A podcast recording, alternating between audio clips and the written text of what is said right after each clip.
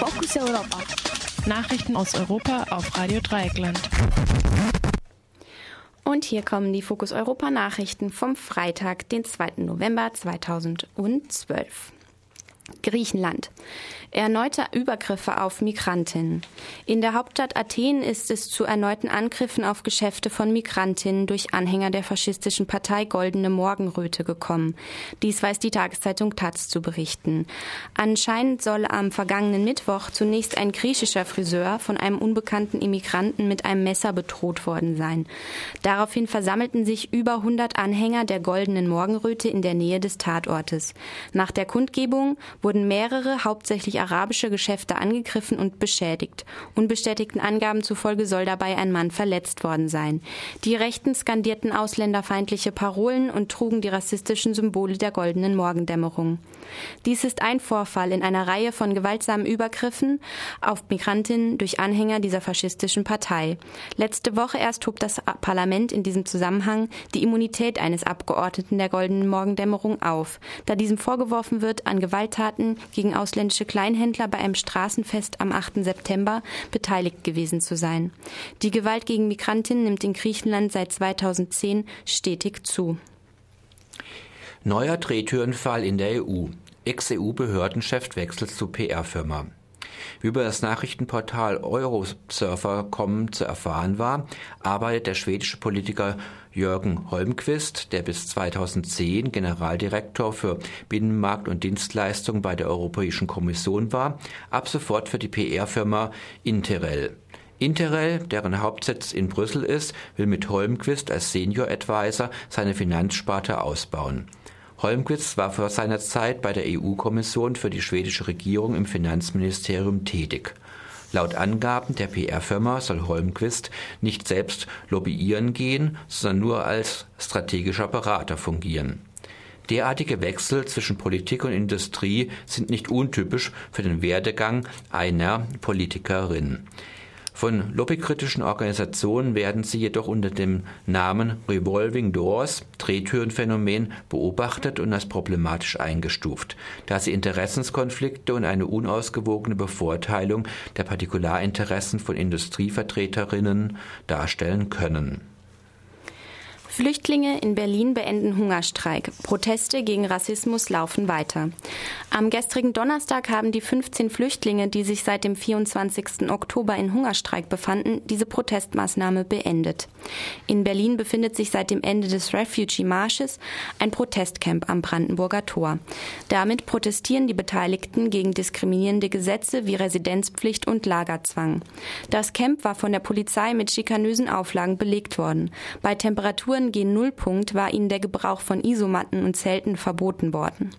Nach stundenlangen Verhandlungen mit dem Bezirksbürgermeister am vergangenen Mittwoch war ihnen schließlich ein sogenannter Kältebus zugebilligt worden.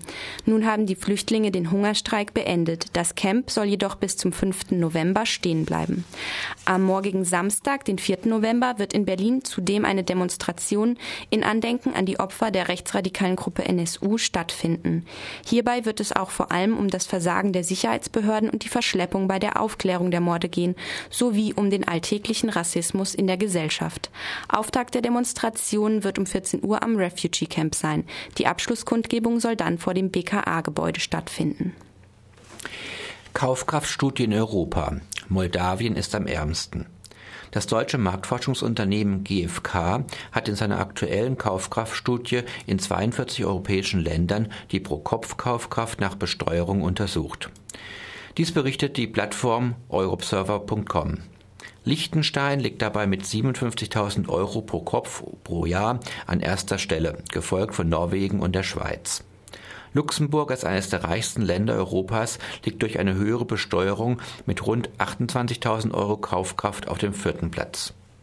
Am unteren Rand der Skala liegen Kosovo, Weißrussland und Moldawien.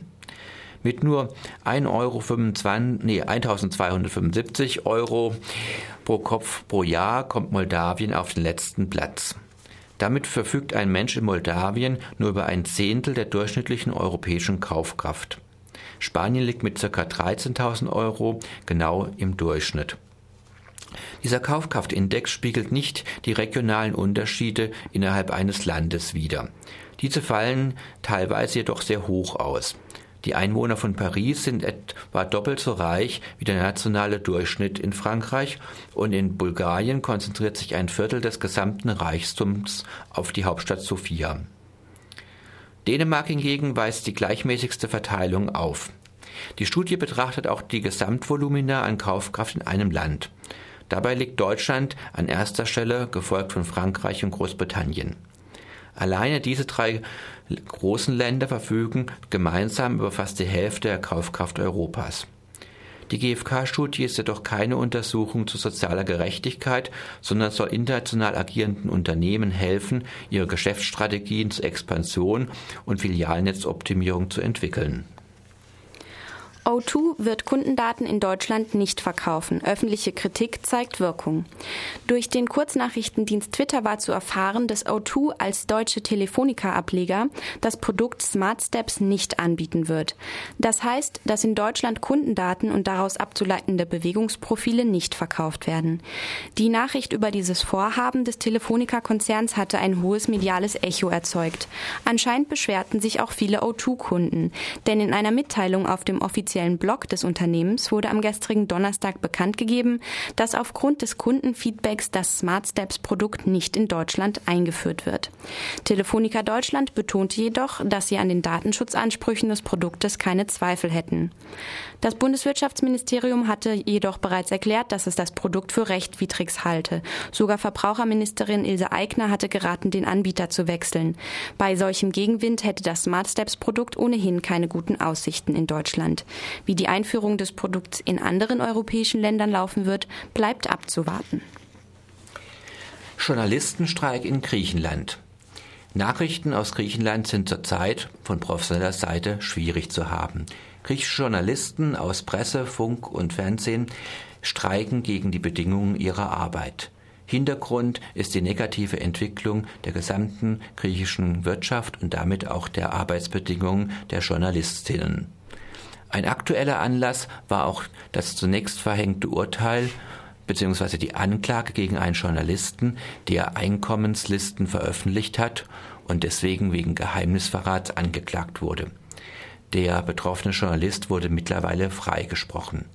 Auch Auseinandersetzungen um Sozialkassen der Journalistinnen sind Hintergrund des momentanen Ausstands. Wie lange der Journalistinnenstreik in Griechenland noch andauert, ist nicht bekannt. Und das waren sie, die Fokus Europa Nachrichten vom Freitag, den 2. November 2012.